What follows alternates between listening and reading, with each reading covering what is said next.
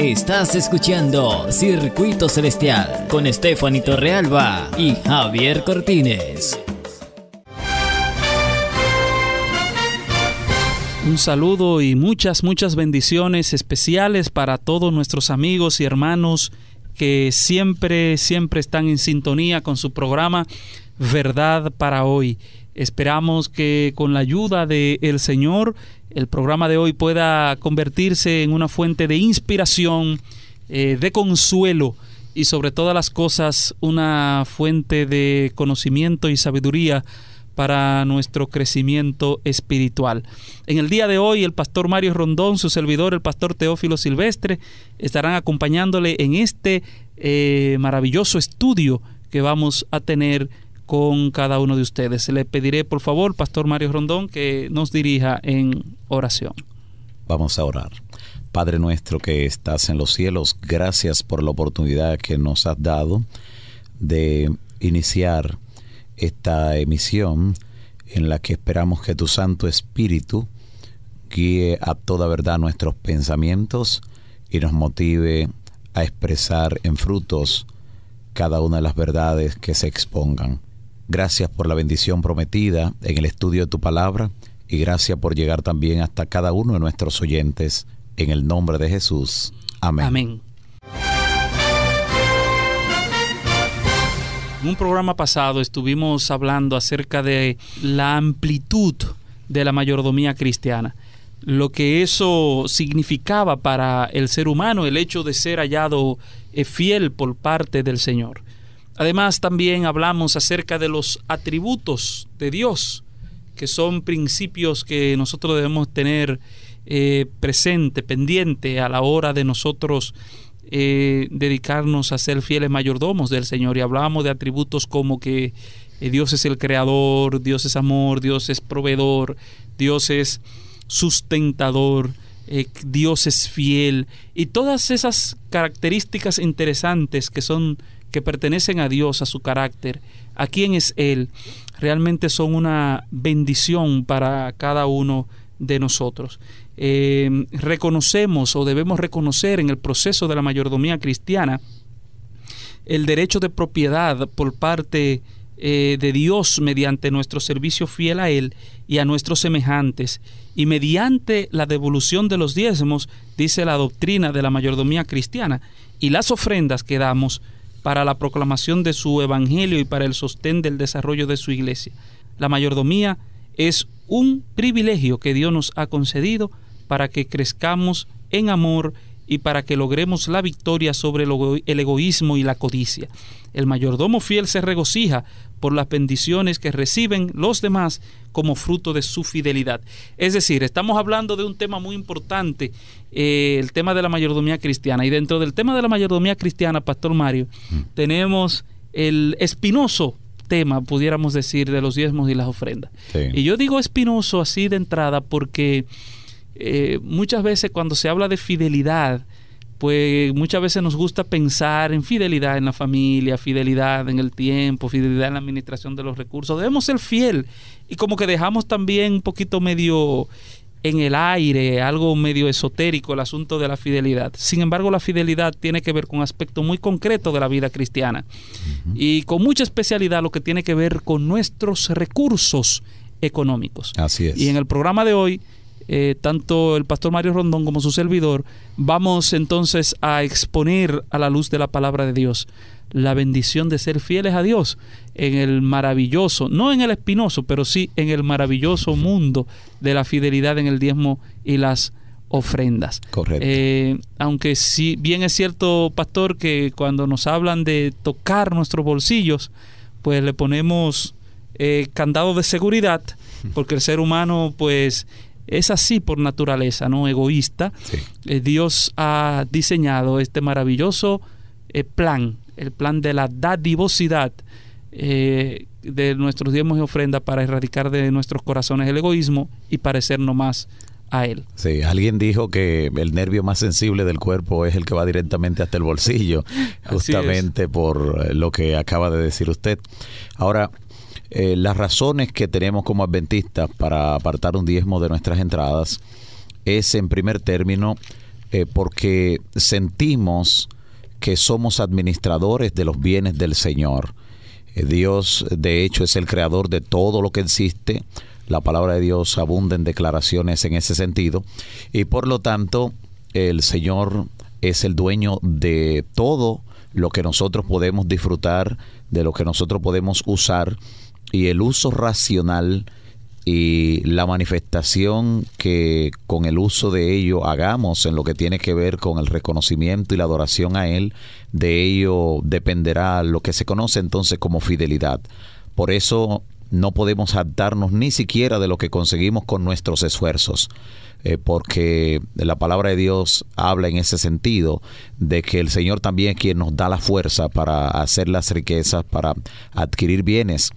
Y cuando Dios creó al hombre, lo hizo con el propósito de que el hombre pues pudiera administrar aquellas cosas que le estaban siendo colocadas en sus manos. Desde antes de la entrada del pecado este fue el plan de Dios eh, para el ser humano. Y en calidad de administrador el mayordomo no tiene derecho sobre todo lo del propietario. Así toda mayordomía impone límites al mayordomo en este caso a nosotros eh, eso se ilustra, por ejemplo, en la historia de José que aparece en la Biblia, en el libro del Génesis, donde José como administrador de Potifar, eh, pues él mismo indicó, ninguna cosa me ha reservado sino a ti. De esa manera le habló a la esposa de Potifar, eh, por cuanto tú eres su mujer, le decía José. De la misma manera, Dios siempre ha puesto límites a los bienes que le ha encomendado al hombre. En el Edén, por ejemplo, pastor, eh, aunque Dios le dijo a Adán y Eva que de todos los árboles del huerto podían comer, el Señor desde allí le prohibió comer de uno de los árboles. O sea, el Señor se reservó uno de los árboles. Y lo eh, hizo porque eh, evidentemente era y es el dueño. Correcto. Y el dueño pues hace con lo de él, en este caso, lo que bien le parezca, ¿no? Exacto. Eh, y el hombre como es su mayordomo, pues entonces tenía que obedecer lo que el dueño había este, definitivamente señalado que debía hacerse en el caso de Adán y en el caso de José, como bien lo está presentando. Sí, desde el inicio de la creación entonces, aunque han habido ciertos giros en lo que tiene que ver con lo que el hombre tiene en sus manos para manejar, pero Dios espera de él que sea hallado un fiel administrador. Ya el inicio eh, del sistema del diezmo se presenta en la Biblia eh, mucho antes de la existencia de las leyes mosaicas de, un pueblo organizado ya como lo llegó a ser Israel, eh, mucho antes ya pues aparece y su vigencia no depende por ello de la vigencia de las leyes rituales que fueron abrogadas en la cruz en ocasión de la muerte de Cristo. En tiempos tan antiguos como los del patriarca Abraham, se menciona la práctica de diezmar como un sistema ya instaurado, como algo que lo reconoce el patriarca, que lo respeta y que lo utiliza como reconocimiento del que está por encima de todo y a quien le debía una victoria que de hecho en ese momento obtiene. Yo, yo pienso, pastor, que quizás eh, antes de seguir allí, porque es muy importante eso que te está diciendo, quizás leer eh, esa, porque de hecho es la primera alusión eh, a la palabra diezmo como tal que aparece en la Biblia y aparece en la experiencia de Abraham. Y lo interesante es, estoy hablando de Génesis 14, 18 al 20, lo interesante es que cuando usted note, ahora que vamos a leer estos versículos, va a notar algo interesante y es que es una práctica que Abraham está haciendo que pareciera ser que ya era muy común. Correcto. O sea, no, no era algo nuevo para Abraham esto que estaba haciendo. Miren lo que dice, o escuchen lo que dice en Génesis 14, 18 al 20. Entonces Melquisedec, rey de Salem, sacerdote del Dios Altísimo, le sirvió pan y vino. Y bendijo a Abraham, le dijo, bendito sea Abraham por el Dios Altísimo, creador del cielo y de la tierra. Y bendito sea el Dios altísimo que entregó a tus enemigos en tu mano. Y dice la Biblia, y Abraham, o Abraham, que todavía ni siquiera era cambiado el nombre, y Abraham le dio el diezmo de todo. Me gusta mucho esa expresión allí, que Abraham le dio el diezmo de todo. No de una parte, sino de todo, porque Abraham quería ser un fiel mayordomo y estaba queriendo eh, agradar al dueño, en este caso a Dios. Y qué interesante que lo dio, eh, dio este diezmo en el lugar correcto y a la persona correcta, como un acto de adoración a Dios y de agradecimiento a Dios por la victoria que le había dado. Exacto. Es interesante también percibir, como ya se había comentado, el hecho de que no se lo inventó Abraham allí, sino que cumplió, eh, dando por sentado que ya estaba instituido. Eh, más adelante, en el libro de Génesis también se narra otro incidente relacionado con el diezmo. Se nos dice que Jacob hizo voto al Señor, y esto aparece en el capítulo 28 del Génesis, los versículos 20 al 22, donde Jacob dice y ora a Dios ah, expresando, si fuere Dios conmigo y me guardare en este viaje en que voy, y me diere pan para comer y vestido para vestir, y si volviere en paz a casa de mi padre, Jehová será mi Dios, y esta piedra que he puesto por señal será casa de Dios, y de todo lo que me dieres, el diezmo apartaré para ti. La misma práctica. Correcto. O sea, Abraham dio el diezmo de todo y el pacto que está haciendo ahora Jacob con Dios, él promete dar el diezmo de Todo. todo. O sea, muy importante eso. O sea, Dios no requiere una mayordomía parcial o una mayordomía eh, de un, ni siquiera de un 99%. Dios requiere una mayordomía total, una mayordomía integral. Y con este tema tan importante de los diezmos y las ofrendas, también Dios requiere que nosotros seamos fieles a Dios de todo lo que nosotros eh, podamos conseguir. Ahora, muy interesante, pastor, ese ejemplo que usted acaba de mencionar de Jacob, porque, y siempre me ha gustado y me ha llamado la atención, porque cuando Jacob estaba haciendo un pacto con Dios aquí, de hecho, la Biblia es muy, muy interesante, muy bueno que la veamos o la leamos desde la perspectiva de un pacto entre Dios y la humanidad para poder entender bien el concepto que, que Dios quiere expresar allí, y su salvación básicamente. Pero muy interesante porque Jacob está haciendo un pacto con el Señor de devolver todo. ¿Qué quería devolver Jacob? Todo. Todo. Ahora, ¿cuánto tenía Jacob para devolver en ese momento? No tenía nada. Jacob era de hecho un fugitivo en ese momento. Sí. Eh, su casa, yo diría, su casa era el monte. Eh, su cama era la tierra y, y su almohada era una piedra. Y así lo dice Y el Biblia. techo era las estrellas del cielo. Exactamente. ¿no? Y ahora vemos aquí a Jacob como si nada, de que haciendo pacto con el Señor, que si tú me das pan para comer. De hecho, las estipulaciones de ese pacto que está haciendo Jacob con Dios allí no son cosas sencillas. No. Él le está pidiendo, cuando usted estudia la historia de Jacob, usted está viendo que le está pidiendo a, Dios cosas casi imposibles, como esta, volver en paz a la casa de mi padre, cuando él realmente había salido en guerra, Huyendo. de la- huyendo de la casa de su padre. Y sin embargo, cuando usted termina de leer la historia de, Job, pastor, eh, de, de Jacob, Pastor Mario, nos damos cuenta que realmente Dios primero, fíjense un detalle interesante, Dios primero prosperó a Jacob y Jacob cumplió con su pacto. Porque aquí viene un principio muy importante, amigos y hermanos, que yo espero que usted nunca olvide. Dios nunca te va a pedir algo sin primero darte. Exacto. Yo voy a repetir eso. Dios nunca te va a pedir algo sin primero darte. El primero le dio a Abraham, le dio victoria a Abraham. Luego Abraham dio el diezmo. Le dio eh, riquezas a Jacob y Jacob pudo cumplir. O sea, en otras palabras, un principio importante que aprendemos de la devolución de los diezmos y las ofrendas es que no vamos a dar diezmos y ofrendas para recibir bendición de Dios. No, damos diezmos y ofrendas porque ya Dios nos ha bendecido. Correcto. Y cuando Dios estipuló más adelante las leyes que traerían la vida y el bienestar al pueblo de Israel ya formado, el Señor incluyó la fidelidad en devolverle el diezmo de todo.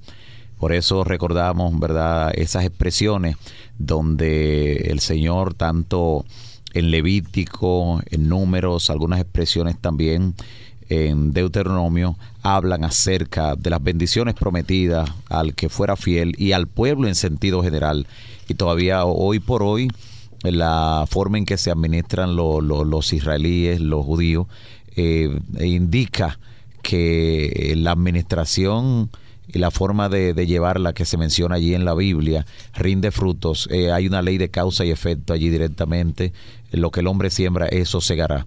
Y en la administración del dinero, y en lo que tiene que ver también con el disfrutar de bendiciones derivadas del mismo, pues tienen que ver con la fidelidad en los recursos. En los recursos. Por ejemplo, eh, el Levítico 27.30, pastor, que usted mencionaba el libro de Levítico como parte de esas, de esas leyes interesantes.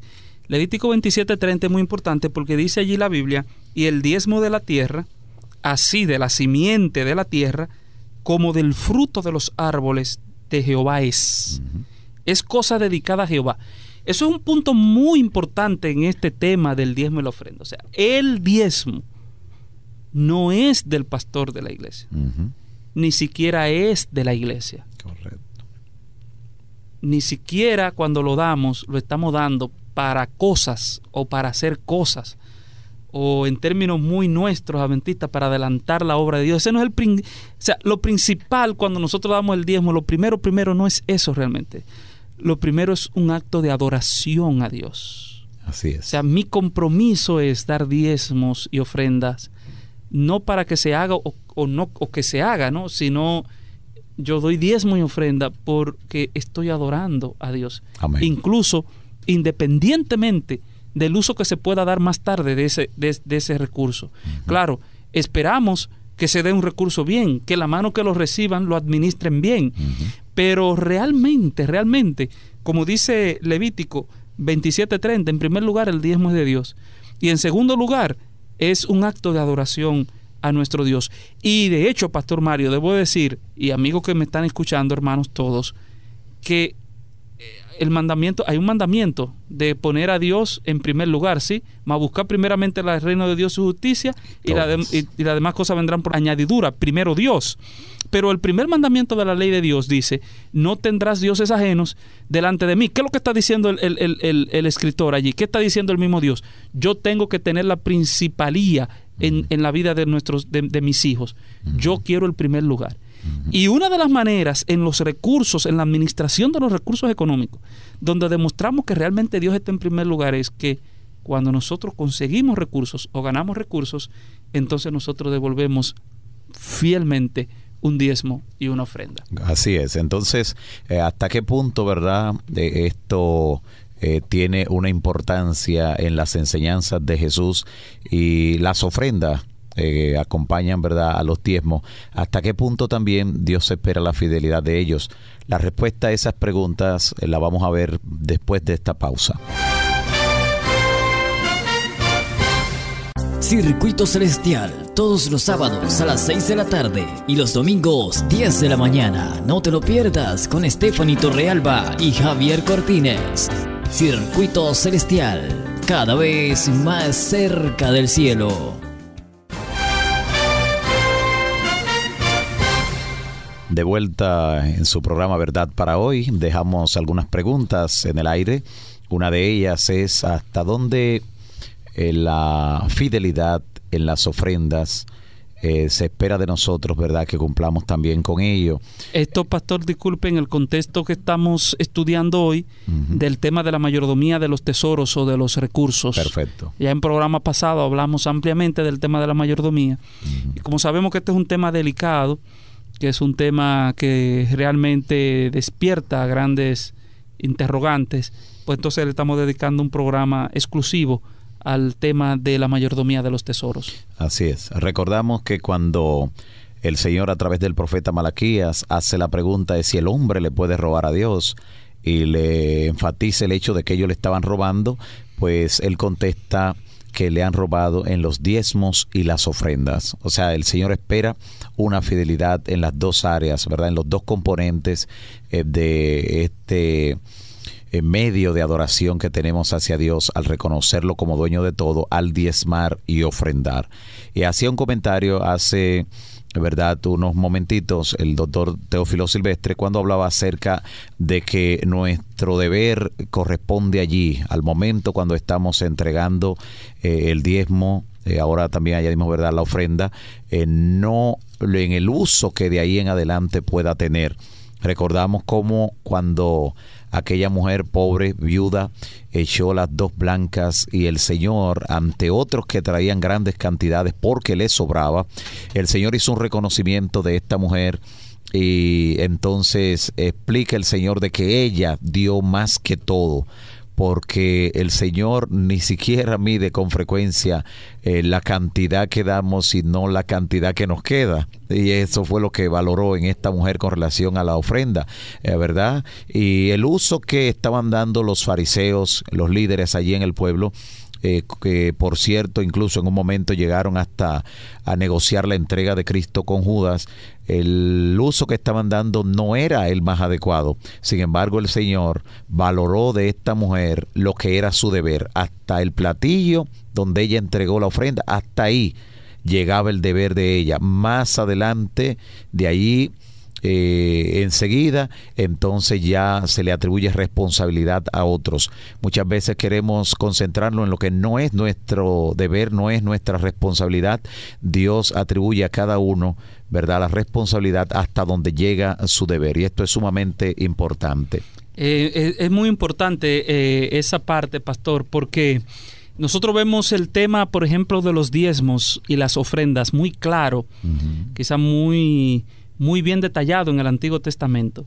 Sin embargo, en el Nuevo Testamento como que no vemos tantas alusiones eh, al diezmo. De hecho, la palabra diezmo, primera vez la vemos ahí en Mateo 23, 23, eh, si sería bueno certificar eso para que quizás eh, ustedes lo puedan ver, ¿no? Muy, muy importante. Por ejemplo, dice Mateo 23, 23, es una y, y, he hecho una alusión que hace el Señor en una conversación que tenía con los escribas y fariseos. Dice, ay de vosotros, escribas y fariseos, hipócritas, porque dais el diezmo de la menta, del eneldo y el comino, y dejáis lo más importante de la ley, a saber, la justicia, la misericordia y la fidelidad. Esto es necesario hacer sin dejar de hacer lo otro. O sea, ¿qué era hacer lo otro? Dar el diezmo. Es decir, sea, el Señor no está aboliendo aquí el principio del diezmo, al contrario, lo está rectificando. Lo único que en el caso de los escribos y fariseos le decía que tenían que acompañar eso de qué cosa? De misericordia, de fidelidad, de, hacer justicia y demás. Es decir, e, era un hecho de que en los tiempos de Jesús no había problema en el pueblo de Israel con ser fiel a Dios con los diezmos y las ofrendas.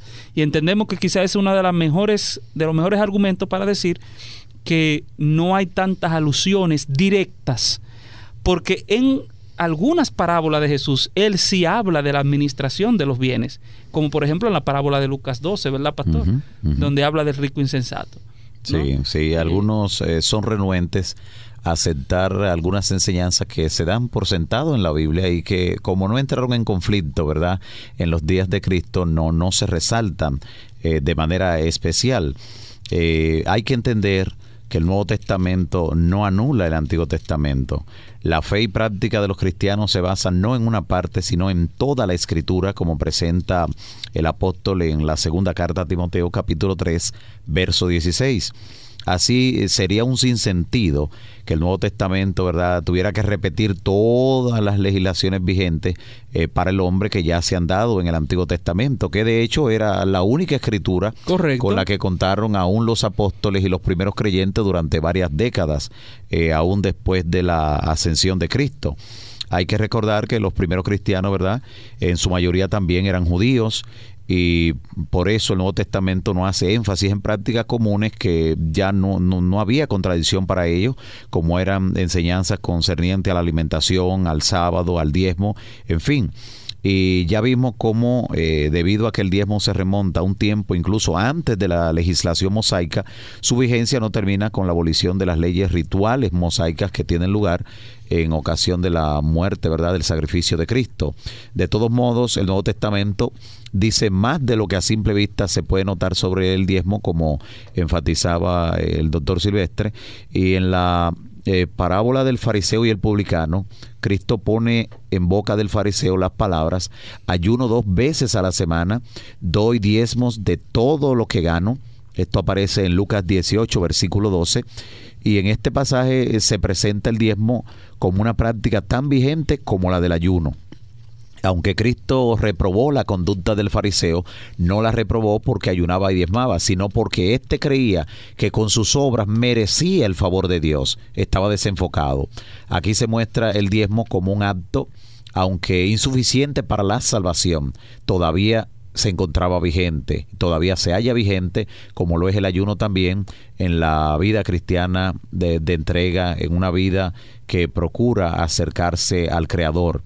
Y nosotros encontramos en varios pasajes de las Escrituras en el Nuevo Testamento aplicaciones y donde se corrobora esta práctica. También el apóstol Pablo eh, tiene mucho que decir en este sentido y en la carta a los Hebreos eh, incluye en su argumentación el tema del diezmo. En el capítulo 7 se recuerda él eh, con el incidente de Abraham y Melquisedec, que ya lo hemos tratado, y del acto de Abraham entregar el diezmo a Melquisedec. El autor de la carta a los hebreos infiere una legislación, ¿verdad?, que da una lección teológica sobre la superioridad del ministerio de Cristo en relación con el sacerdocio levítico. Y es interesante saber que el autor, aunque no trata el tema del diezmo, lo supone como una práctica normal entre sus destinatarios. Dice en el versículo 8 de Hebreos 7, aquí ciertamente reciben los diezmos hombres mortales, pero allí uno de quien se da testimonio de que vive. Todas estas declaraciones son sumamente importantes a la hora de tratar este tema y enfocarlo también desde la perspectiva del Nuevo Testamento. Así es, y muy interesante porque, como decía hace un rato y mencionaba el pastor Mario, el Nuevo Testamento está lleno de alusiones al diezmo, a la administración. Por ejemplo, es muy, muy importante usted eh, ahí en su casa, tranquilo, pueda leer texto como Segunda de Corintios 9, 6 eh, y 7, muy importante, hasta puede, puede leer hasta el 13 también, si es posible, Lucas capítulo 12, versículo 13 en adelante. Allí se habla de la parábola del rico insensato y un versículo importante es el 15. Dice allí, y Jesús le dijo, cuidado, guardaos de toda avaricia, porque la vida del hombre no consiste en la abundancia de los bienes que posee. Y entonces a continuación él narró la parábola del rico insensato, un individuo que tuvo ganancias extraordinarias, pero no pensó en nadie, solo pensó en él solo. Almacenó todo, dice la Biblia, y entonces hubo una pregunta eh, que es una pregunta de juicio. Por eso decíamos en el programa pasado que la mayordomía tiene un aspecto de juicio, capítulo 25 del libro de Mateo, en la parábola de los talentos, que de hecho también es una alusión a la administración de los bienes materiales, porque los talentos en los tiempos de Jesús eran monedas de plata realmente que tenían un valor sumamente interesante.